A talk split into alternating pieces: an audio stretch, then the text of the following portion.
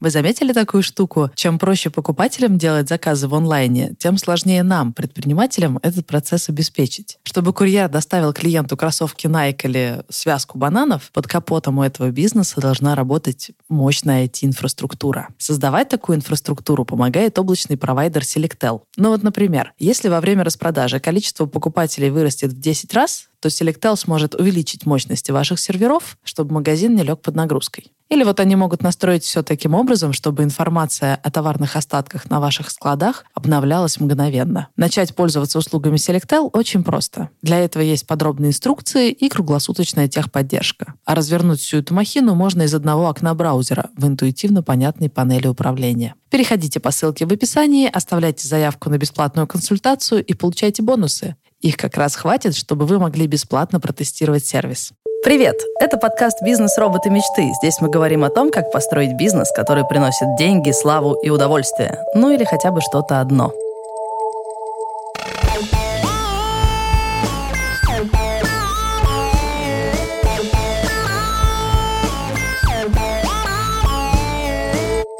Меня зовут Саша Волкова, мы вместе с партнером делаем студию подкастов. Мой оборот меньше 10 миллионов в год. А вот мои соведущие предприниматели. Илья Волков, Алексей Войтов и Максим Воробьев. Привет! Всем привет, меня зовут Илья Волков, я сооснователь парфюмерной сети «Библиотека ароматов» и онлайн-платформы «Библиотека Shop». По результатам прошлого года наш оборот составил 135 миллионов рублей. А, в этом году мы активно прирастаем, и я думаю, что пробьем отметку в 160. Кайф. Всем привет, меня зовут Алексей Войтов. Я являюсь основателем международной сети суши-баров Капибара. И прямо сейчас, во время запуска нашего выпуска, у нас открывается еще два суши-бара. Один в городе Липецк и один в Подмосковье в Апрелевке. И мы уверенно стремимся к полуярдовому обороту по окончании этого года. Кайф. Какие красавчики. Вообще. Всем привет, меня зовут Воробьев Максим, я сооснователь фотолаборатории «Точка цвета». Наш годовой оборот все меньше играет какую-то роль. Он был 36 миллионов, но в этом году, я думаю, мы вырастем минимум в два раза. Как у вас дела на майских с бизнесом? Слушай, я работал на майских. Я вообще ненавижу праздники. Вот. Я, более того, не отпустил на эти праздники своих сотрудников, обосновав, обосновав это все, ну как, э, на эти первое, второе, третье и День Победы, конечно, отпустил, но на вот эти путинские праздники Э, государственные огромные не отпустил. Обосновал это, конечно, все мотивирующим лидерским письмом. Сказали, о, ура, мы будем работать. Но на самом деле, конечно, я сам не люблю праздники, я сам был в офисе, и сотрудники тоже были в офисе. Вот. Единственное, что я себе позволил, прямо в переговорной вчера покурил кальян. Это единственное, чем я отметил эти праздники. Поэтому дела ништяк, продолжаем работать. А можешь что-нибудь процитировать из мотивирующего письма? Мы должны руководствоваться здравым смыслом и действовать в интересах компании, а не слепо следовать бессмысленным указам людей свыше. Именно поэтому каждый из вас может остаться дома, когда чувствует недомогание или плохое самочувствие без всяких справок. Именно поэтому мы согласовываем отпуска без всяких обсуждений, потому что отдыхать надо тогда, когда вам хочется. Хочется, а не когда бюрократия разрешает. Мы не хотим быть заложниками политических манипуляций и не работать месяцами. При этом 6 дней выходных никуда не девается, и желаю вам хорошенько оттопыриться. Мы с Михаилом большинство дней будем в офисе, включая праздничные, поэтому приходите, я вам лично приготовлю кофе. И не только. О, мне так Охренеть, нравится Лех. контраст между вышестоящей бюрократией и оттопыриться. Высокий и низкий стиль. Попахивает экстремизмом, Лех, это письмо. Илья? Как дела? В принципе, так же, как, как всегда, у нас, э, как у Алексея, не было разбивки. Здесь отдыхаем, здесь работаем.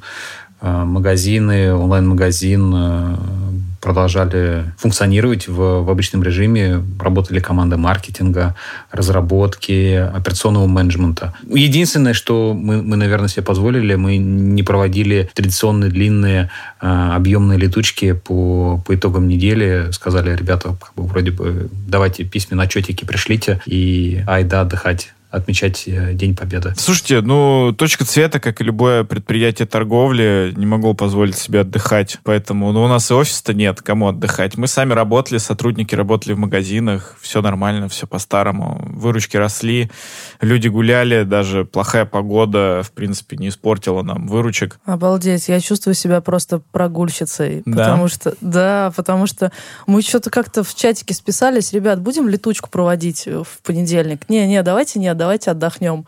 В пятницу тот же диалог. Типа, ребят, будем? Не, давайте не будем. Ну а что, у нас все заказчики все равно ушли в отпуск, все нам пишут, давайте после праздников. Ну а, ну, а смысл бежать э, против ветра такой, типа, нет, давайте все работать. Неважно, что заказчики не отвечают и все чаты молчат. Так что мы прям как-то на расслабоне все. Вот разница между ритейлом, который никогда не спит, и всеми этими хипстерами со смузи и самокатами. Так и есть. Что мы не успели за майские пофиксить, это то, что у меня по-прежнему нет Инстаграма. Его просто отрубили наглухо, потому что, видимо, Инстаграм счел какой-то стрёмной активностью мои попытки подключить его к CRM-ке. И это сильно обламывает но на самом деле CRM, черт возьми, стоит того. Мое главное впечатление за последние три месяца это то, что я внедрила в бизнес CRM, и все полетело гораздо проще. Когда мы только заявили о создании своей студии, я начала шерстить все свои загашники, неотвеченные сообщения в Фейсбуке, вот эти вот темные комнаты Фейсбука, типа запросы на сообщения. И оказалось, что я пропустила, ну, штук 15 сообщений от потенциальных клиентов на разных почтах, разных фейсбучиках. И окей, можно корить себя, но, черт возьми, типа 5 личных аккаунтов, еще 5 бизнесовых, регулярно их проверять, это абсолютно нереально. И когда я включила CRM, у меня было впечатление, что я просто отправилась в космос, потому что теперь все сообщения из всех каналов валятся в один э, конкретный поток, и прямо в этом потоке можно им отвечать. История сообщений сохраняется, все клиенты четенько разложены по полочкам, у всех статус, со всеми мы видим, когда в последний раз связались, и можем там себе... И да, я понимаю, это звучит для вас как типа, о, Саша CRM. Привет, 21 год. Привет. Слушай, ну мы только запустили бизнес, и раньше это все работало не так в кофейне. Но что я хочу спросить? Сейчас мне кажется, что у меня супер умная, мега крутая система, которую я использую, ну, типа на 5%. Все, что я использую, это вот эту возможность э, все сообщения закидывать в один основной поток. Я хочу узнать все возможности CRM. -ки. Расскажите мне свои кейсы, как вы используете CRM, чтобы развивать свой бизнес. Но давайте этот разговор поделим на две большие части, потому что CRM для онлайнового бизнеса — это одно. CRM для офлайна, типа как когда у меня была кофейня. Это совершенно другое. Давайте сначала поговорим про онлайн, а потом про офлайн. Я хочу знать все ваши лучшие кейсы. Начнем с коммуникации с клиентом. Были ли у вас кейсы, когда CRM вам помогла что-то отслеживать? Весь этот блок, когда в CRM проваливается сообщение от клиентов или заявки, и вы потом их обрабатываете, следите за статусом или ставите друг другу задачу, типа позвони, что-нибудь такое. Учитывая, что у нас и офлайн, и онлайн, и учитывая, что коммуникация это такой ну, один из самых важных каналов э, удержания клиентов, их консультирования, всего остального, важно вот в нашем случае, чтобы мы имели возможность понятно, со всех каналов в едином окне собирать эти все входящие сообщения, э, но важно не писать. У нас нету задачи самостоятельно им что-то отправлять. То есть делать там какие-то рассылки в Телеграме, в WhatsApp, хотя у многих бизнесов стоят и такие задачи, то есть в холодную. Поэтому мы это все свели в единое окно. Э, туда же прикрепляем UTM-метки, чтобы видеть откуда клиент пришел к нам на сайт, к примеру, да, или в офлайне, там он когда-то был нашим клиентом. И круто, что это все подвязывается в карточку. То есть в нашем случае мы сразу же видим, что за клиент нам пишет, откуда он пишет, с какого канала, Э, был ли он до этого клиентом, пришел ли он по рекламе или нет. И на выходе, что самое важное, мы еще имеем возможность отслеживать эффективность того, как менеджеры реагируют на эти сообщения. То есть, что они пишут, насколько быстро они отвечают, как правильно они отвечают. То есть, вот это все в комплексе в принципе, мне кажется, любая современная CRM-система умеет делать. То есть очень круто, когда ты раз в неделю там собираешься и смотришь сообщения за месяц, что писали твои сотрудники клиентам, и понимаешь, что там 40% твоих сотрудников, они профнепригодны, потому что они чуть ли там не и ты пишут да, клиенту. Ну, то есть такие странные какие-то вещи, и ты понимаешь, что, вау, черт, у нас там офигенные пробелы в знаниях, в скриптах у сотрудников, и они вообще не понимают, как правильно отвечать людям, как решать их задачу в их мире. Вот у Или, кстати, интересно, у них же тоже офлайн онлайн бизнес. Вот как у них это устроено? Мы, мы долго размышляли, но это действительно, а, это действительно было большой головной болью, потому что у нас много разноплановых отделов, и каждый из них работал в какой-то а, своей собственной э, CRM-системе. И по факту получалось, что там в течение дня ты прыгаешь из, а, из одной программы в другую, и в конце дня уже не совсем в адеквате понимаешь, где собирается информация. И мы кочевали много из одной системы в другую. А, какая-то Basecamp, например, нравился нашим а, креативщикам, дизайн-отделу, но он не подходил вообще ни разу для, для продаж. Из-за этого B2B работал в Excel-файле. В итоге мы года три назад перешли в Bittrex. В Bittrex мы под одной крышей собрали все отделы, кроме B2C продаж. А B2C продаж перенесли в Retail CRM. Нам показался их интерфейс user-friendly, достаточно удобным, плюс э, он предполагал большое количество э, возможных разных интеграций, и по факту мы сейчас продолжаем работать в нем, просто не находя никакое, никакое лучшее решение. Подожди, а почему у тебя разные отделы хотели разные CRM-ки? Они настолько отличаются, у них настолько разные задачи? Можешь привести примеры? Ну вот, например, Basecamp, он, он очень популярен в, в Америке, и они, в принципе, говорят, нас любят, потому что мы, мы простые, мы отбросили все лишнее, и вот мы просто про то, чтобы а, удобно ставить, а, ставить задачи. Но а, их функционал, Task Manager, он не подходил вообще никаким образом к, а, к тому, чтобы простраивать воронки по продажам и собирать какую-то аналитику. Поэтому то, где себя комфортно чувствовали дизайнеры а, в их интерфейсе, наши, наши продажники просто плавали, мы не, не могли заводить карточки покупателей, мы не, не могли простраивать никакую аналитику, все это никак не собиралось. Плюс мы столкнулись с такой проблемой, что а, Basecamp это англо, англоязычная программа, там не было функционала на русском языке, и некоторые наши менеджеры по продажам просто плавали в, в английской терминологии. То есть в плане B2B продаж и того, чтобы это менеджерить, Bittrex нам вполне подходит. И у нас нет такого, что дизайн обсуждается в Basecamp, а вот все остальное собирается в Bittrex, и мы не можем понять там в плане вот этой э, дизайн-тайминга, что у нас берется. Вот сейчас для B2B продаж у нас все удобно, но, э, скажем так, э, интерфейс Bitrix, он не супер user-friendly, Максим это подтвердит. Э, там э, куча каких-то функционалов, это реально дракон, монстр э, с какими-то навороченными функциями, и дизайнеры пыхтят, говорят, а вот раньше было проще, было все понятно, мы хотели бы вернуться к тому, что было. Но, опять же, с точки зрения выстраивания метрик и управления разными параметрами, э, Bitrix, Bitrix пока подходит лучше всего. Интересно, как у Лехи вообще обстоят дела с CRM-системами, потому что мне кажется, что фудтех рынок весь сейчас какой-то там в своих разработках, они все сами придумывают, сами все реализуют. Чем, Лех, пользуетесь? Всем. Нет, на самом деле, э, я часть согласен с Ильей или Сашей, господи, забыл уже, кто говорил, что голова кругом идет от, от CRM. У нас получается ситуация, что э, в принципе всю нашу операционную деятельность по общественному питанию мы ведем в Айка ну, лидер рынка, флагман, как бы, флагман IT-систем для общепита. Но при этом э, мы же коммуницируем и с коллегами, и там, с бэк-офисом, с управляющей компанией. И тут э, мы используем и Bittrex, и PlanFix, э, и Asana. То есть, по факту, Охренеть. системы в которых, э, ну, мы не используем там, и как мозг, да, мозг работает на 8%, вот эти байки из интернета, из ВКонтакте, ну, вот примерно так же и мы используем это все на 8%, а, пожалуй, кроме Айка. Вот, ну, Айка функционал очень огромный, и мы его прям крутим на полную. Айка позволяет, э, ну, учитывать практически все, да, как мы в ранних выпусках говорили о том, что она может считать там э, три вида, три состояния лосося, как, да, три, три э, состояния воды, газ, э, вода и что там еще, забыл, и, и лед.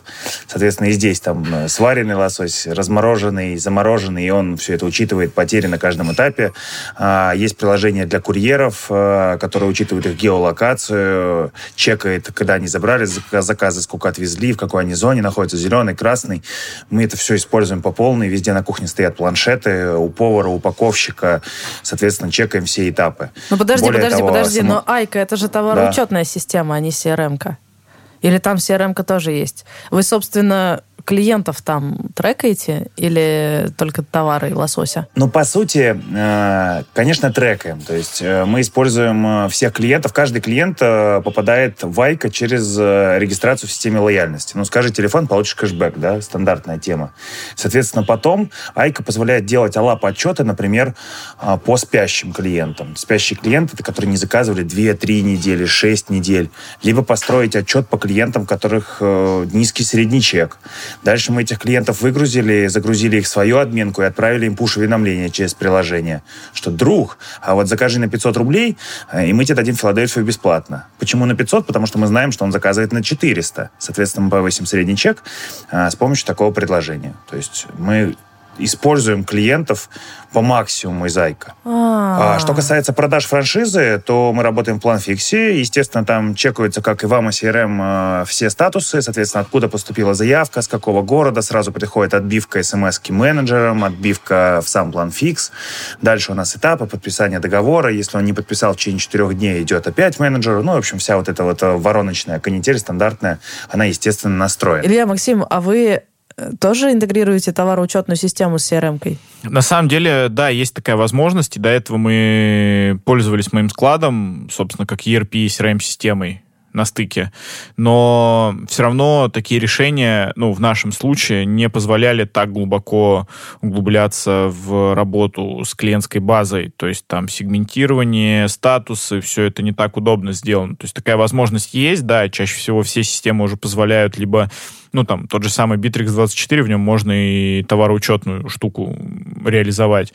Но зачем? Как бы... Ну, видишь, я так поняла, что у Леши CRM с уклоном в товарный учет для того, чтобы лучше понимать, а какие именно товары клиент э, да, покупал. И это фуд-рынок, делать... там свои заморочки, Илюх, как у вас? А мы товароучетную политику ведем в, в 1С, э, так у нас было исторически заведено. Ага. И 1С у нас э, синтегрирован с нашими CRM-системами, в частности, с ритейл CRM.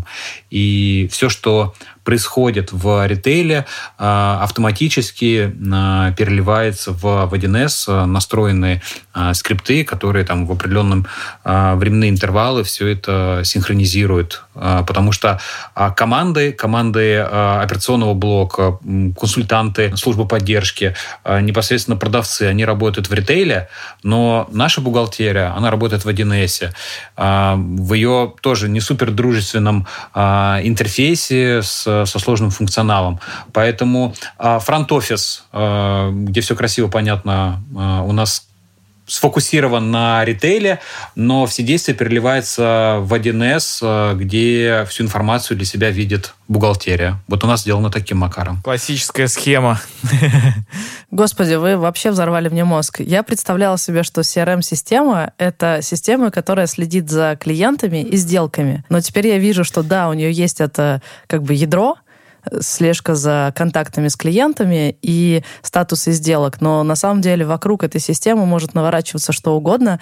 Например, у Леши это прям мощный блок с товарным учетом, который неотделим. То есть э, ты должен следить за клиентом, который покупает лосося, а лосося на складе конкретное количество килограмм. И товароучетная система и CRM-система — это единая система. Они прям работают в связке.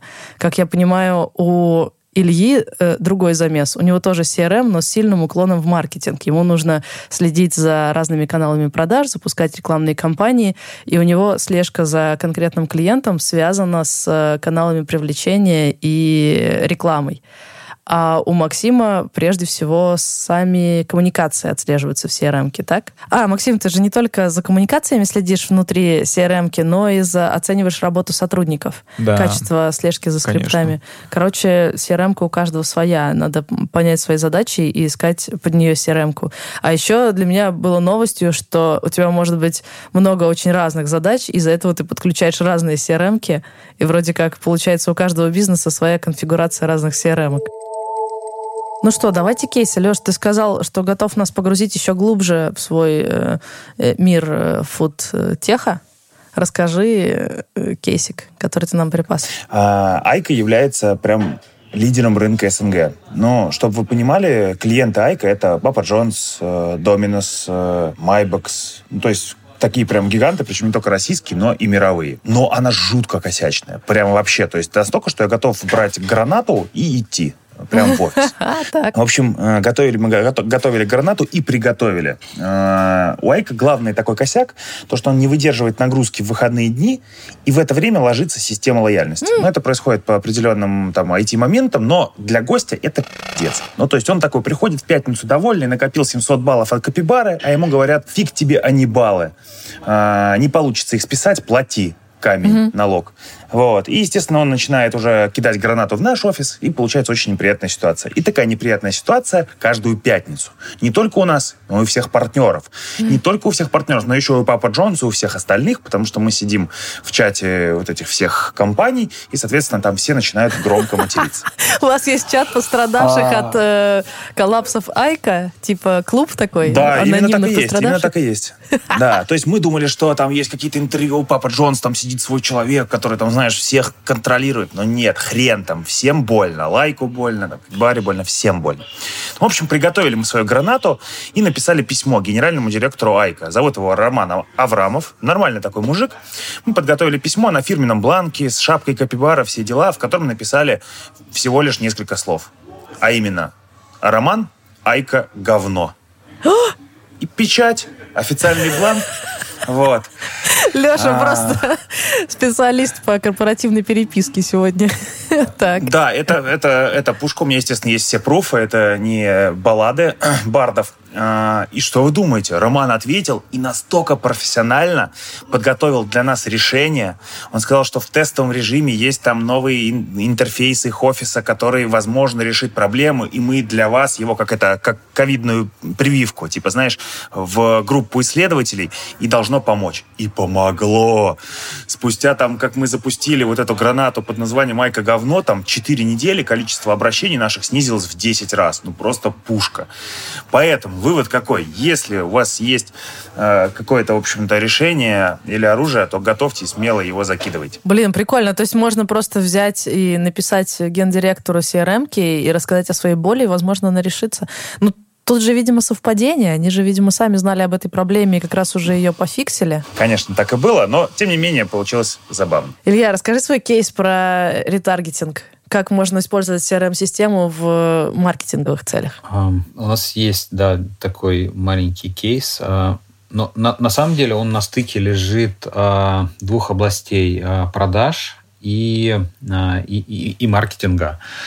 Когда пользователь заходит к нам, к нам на сайт, он совершает определенные повторяющиеся действия. Э, он заходит в основной каталог, он заходит в карточку, э, может переходить с карточки в карточку, может добавлять товар в корзину.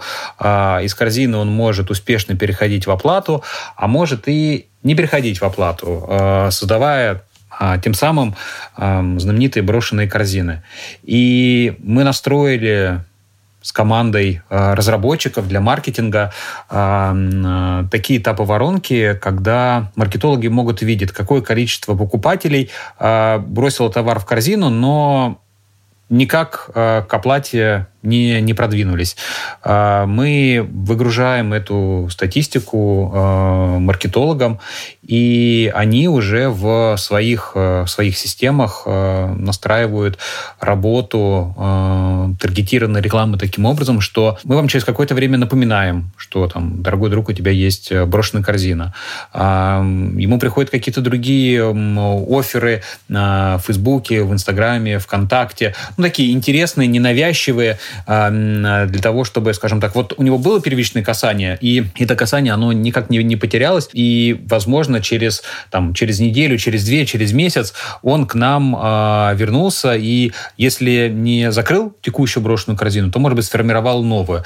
И м- у меня сейчас точно цифры нету перед глазами, э, но маркетологи этой информацией обладают. Мы даже вычислили количество, там, среднее количество касаний, которое нам нужно сделать э, для того, чтобы человек с брошенной корзиной в итоге перешел в категорию первого покупателя. Это, по-моему, то ли 6, то ли 7 э, вот таких рекламных касаний, которые нам нужны для того, чтобы человека подогреть и сформировать в нем э, внутреннюю уверенность, да, я готов, э, я делаю покупку.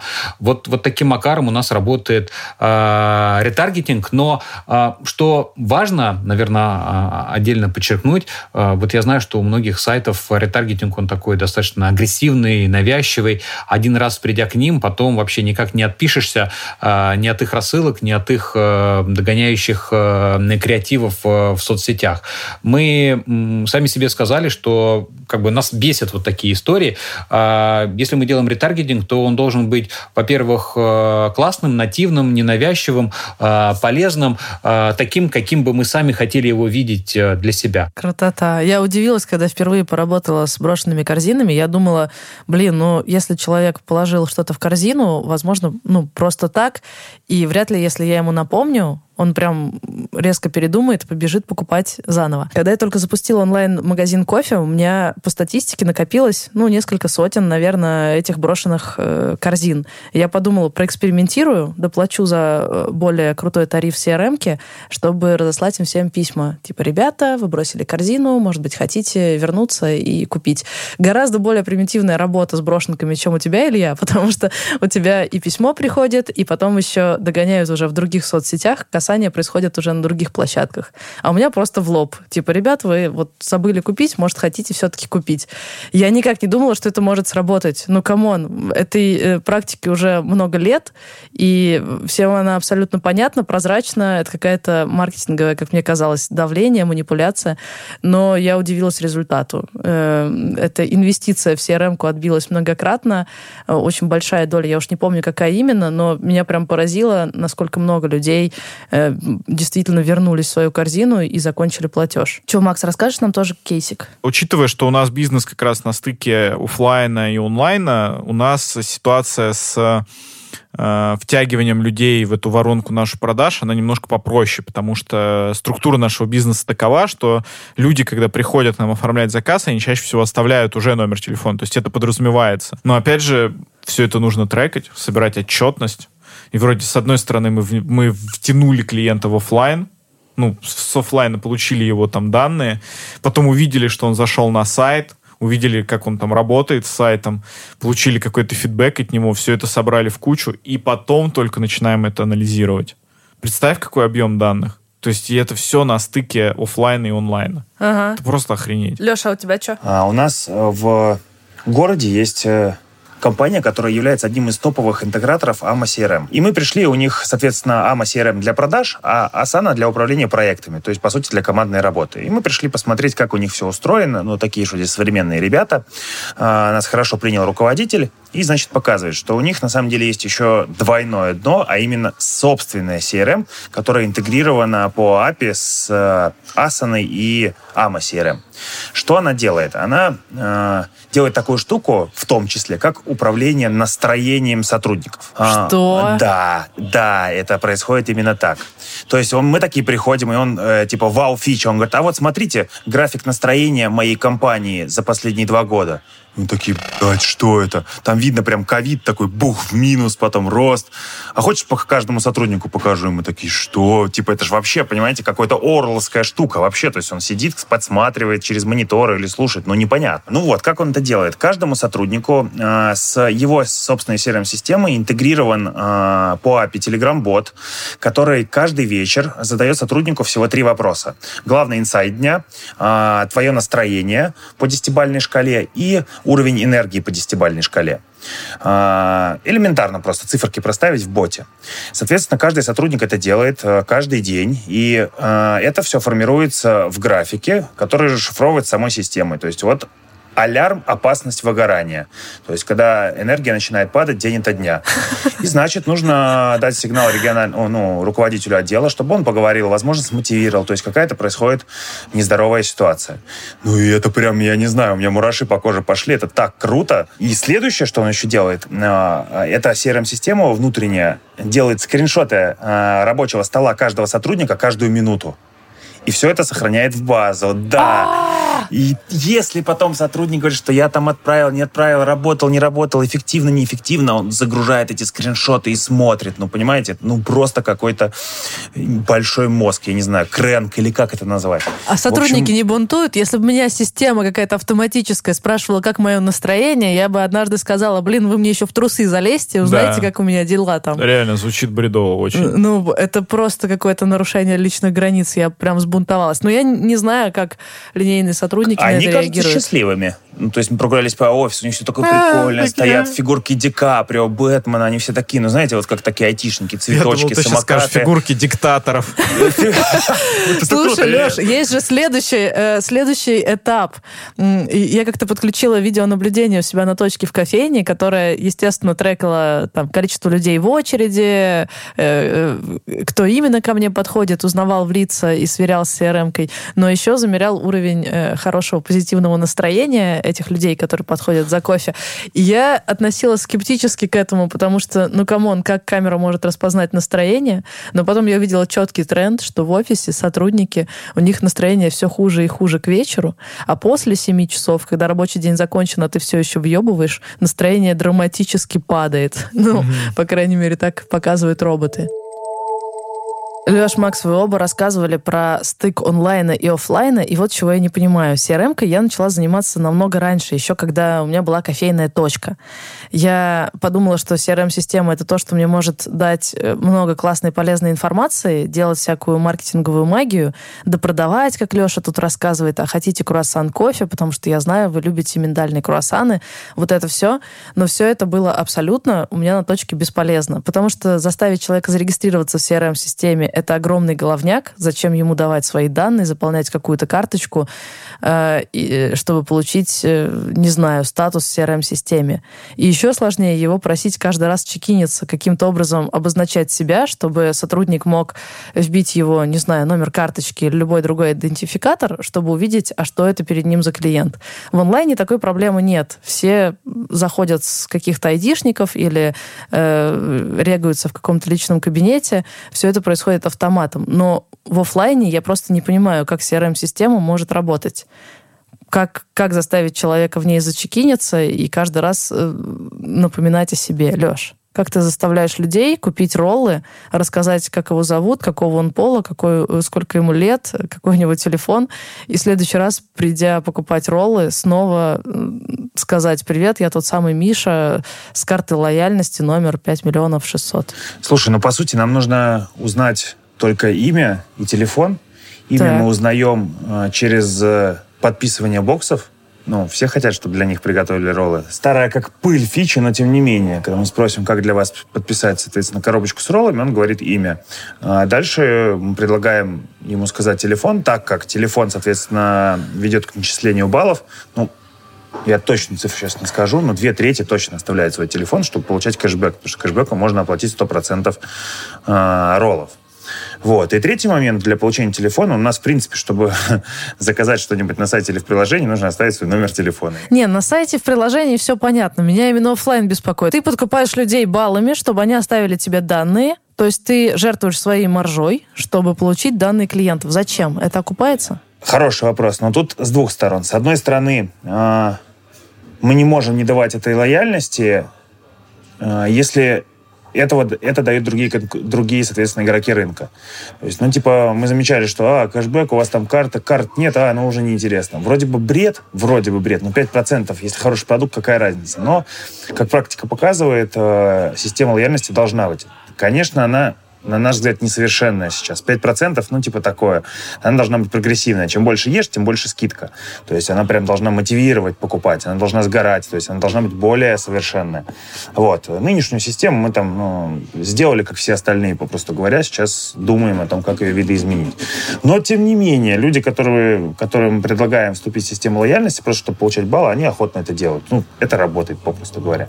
Правильно ли Вот, я а понимаю, дальше- вы никак не Да. проверяли э, гипотезу, что программа лояльности работает и привлекает к вам клиентов, но вы списали это у крупных игроков, считаете, что программа лояльности это такой must Все верно. Ты прям выдавила прыщик, который у меня болит, потому что я сейчас э, ратую за то, чтобы отменить, потому что мы регулярно тратим на это примерно 800 тысяч рублей. Ну, только в корпоративной сети, я не беру франчизи. Я такой думаю, ребят, блях, почти миллион, почти миллион лежит, который мы можем, в принципе, направить, например, на более качественные продукты. Ну, там, даже не на свою прибыль, а купить там лосось фарер привезти на вертолете. Ну, 800 тысяч в месяц, ё-моё. Вот. Но пока у нас некоторый раскол по этому мнению, Говорят, Леша, у меня была такая же проблема. Когда я стояла кофе-точкой внутри офиса, я очень хотела э, подключить CRM-ку, чтобы начать делать всякую маркетинговую магию. Типа у меня будут прозрачные данные всех моих клиентов, и уж я придумаю, как их использовать. Специальные акции, конкретные, персональные и так далее. Я подключила программу лояльности и стала расплачиваться бонусами просто за сами данные. Но потом я поняла, что если у меня есть данные, что вот этот клиент обычно покупает маленький капучино, я не знаю, что с этими данными делать. Я пыталась сделать делать какие-то рассылки с персональными э, предложениями, но это не очень работало. Может, потому что маленькие числа. Ну, делать какие-то штуки, эксперименты на маленьких числах, ну, не репрезентативно. Но я поняла, что это не приводит к какому-то бешеному росту, при этом я продолжаю платить баллами за то, чтобы люди продолжали давать мне свои данные. И когда я отменила баллы, был какой-то негатив. Э, некоторые спрашивали, типа, а почему? Ведь было же. Но я не увидела никакого падения продаж продаж, я просто вернула себе вот эту маржу, и все. Правда, это была единственная точка в офисе, я имею в виду, им особо деваться было некуда. Чтобы купить кофе в другом месте, им надо было спуститься на 6 этажей вниз, пройти через улицу, и только тогда это бы получилось. Может быть, из-за этого. Но вот на своих данных я поняла, что сделала как все, программу лояльности, когда ее отменила, просто получила больше денег, и все. И немножко негатива, который постепенно сошел на нет. Или вот запишем подкаст и всем коллегам поставлю. В офисе скажу. У нас сегодня планерка. Слушайте Саню. Илья, у тебя есть какой-то опыт? Имеет смысл платить своей маржой за данные или подключать программу лояльности? Она у вас работает? Как-то проверяли экспериментом? Да, это работает. Люди за этим активно следят. Э, я вижу э, даже в чате с нашими консультантами у нас иногда происходит ошибка. Консультант э, забывает пробить карточку лояльности покупателям в момент продажи, и он пишет в техслужбу, чтобы мы доначислили баллы. Люди прям активно этим пользуются. Они копят баллы, они следят за своим балансом, и как только набирается сумма э, кратная там, полноценному продукту, они эти баллы списывают. У нас э, баллы, баллами можно платить до 100% физического товара. Вот, поэтому люди, люди, люди этим дорожат.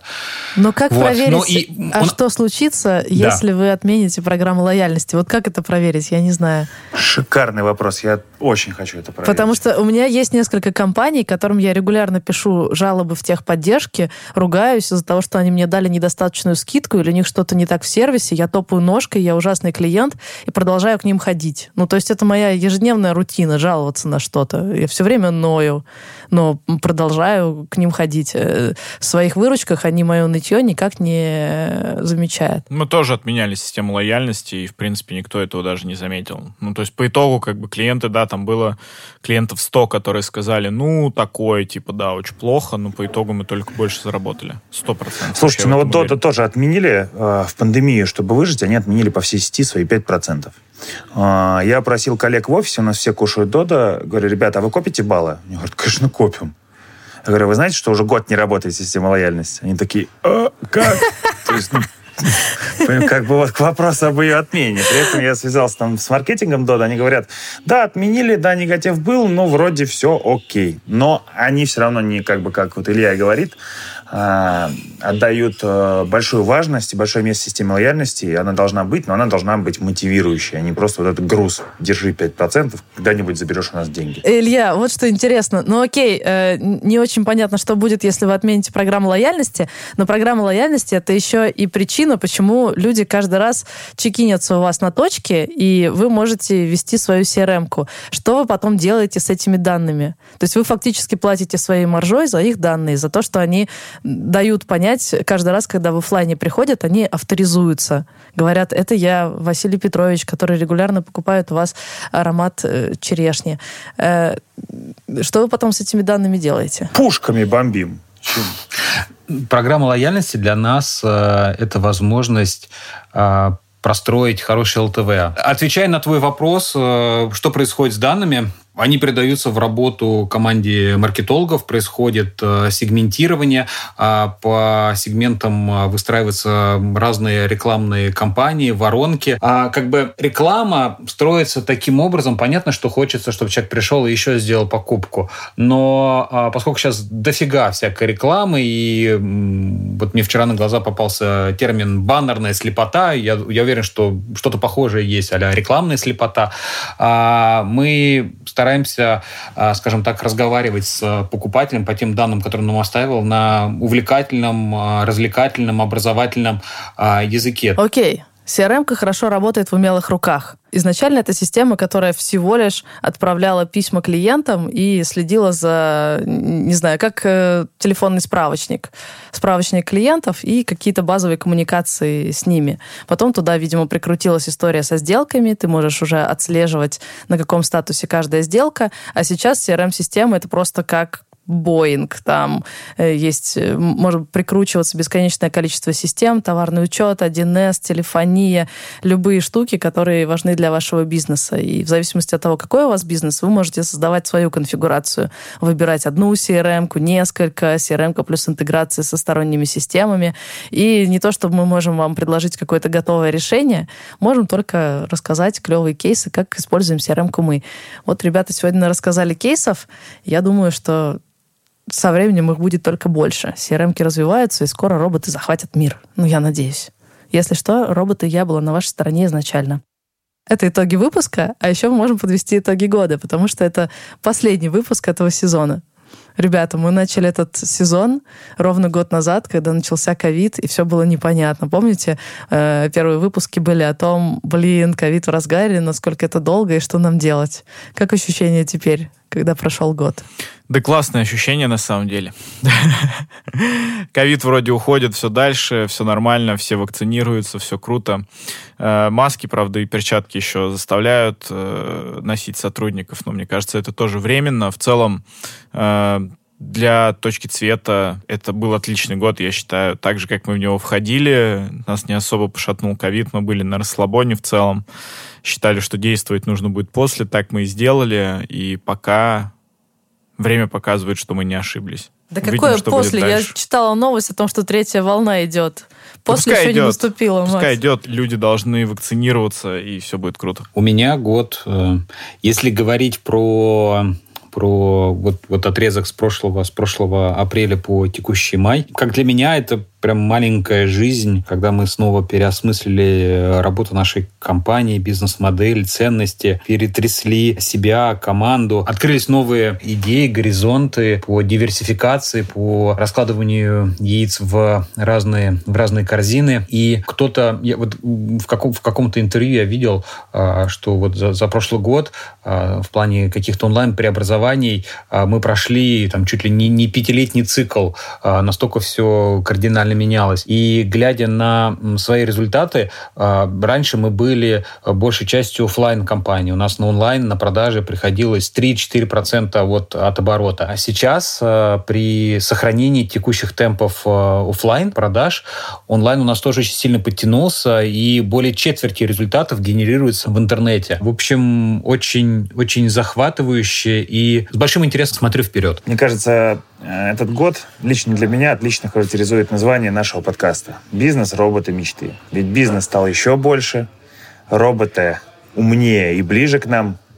А мечты, мечты какие-то уже осуществились, и появились еще новые, масштабные, окрыляющие. Я чувствую себя странно. Я всегда думала, что я control-фрик, любитель Excel, э, такой человек, который сконцентрирован на всем предсказуемом и старается все привести в систему. А этот год для меня был супер успешным и в смысле бизнеса, и в смысле каких-то переосознаний, что ли. И сейчас мне кажется, что я человек, который супер комфортно себя чувствует в условиях неопределенности, каких-то штормов, каких-то неизвестных, неизвестных, неизвестных, когда ситуация ситуация все время наваливает что-то новое, мне становится и азартно, и круто, и э, нравится придумывать прямо на ходу, потом перепридумывать, переобуваться. Кажется, я такой человек, а не такой, как я думала. И я пока к этому только примеряюсь, к какому-то новому способу вести бизнес, что ли. Но я тоже с большим оптимизмом слежу, э, думаю о будущем, потому что, мне кажется, ситуация будет наваливать еще и еще, и мне кажется, я смогу свою открывшуюся суперспособность э, серфить, лавировать и придумывать новые выходы, я смогу ее развернуть в полной мере, а не подавлять, как я это делала раньше.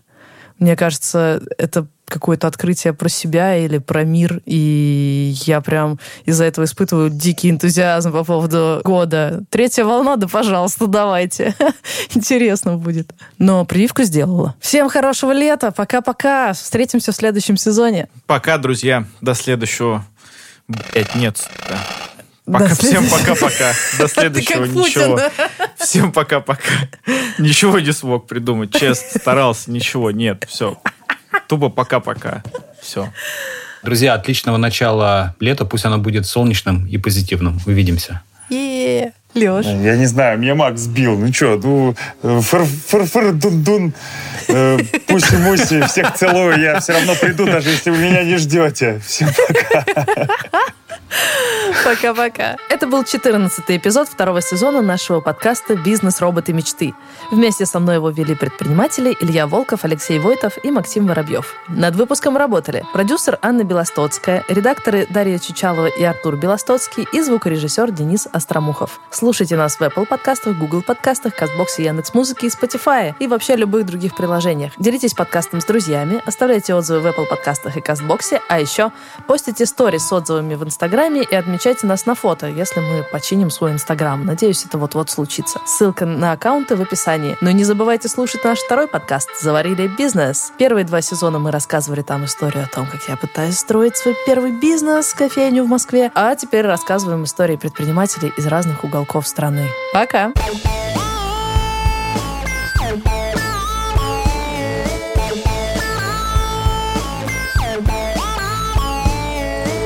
Макс, у тебя просто слишком здоровые обороты для тебя эти копейки, ну как-то считать, ну, несерьезно. Ну, я Ты не заметил, я думаю, тут все нормально. Это похоже на персонажа нашего подкаста, подлям. Такое, а с нами сегодня подлям. Так.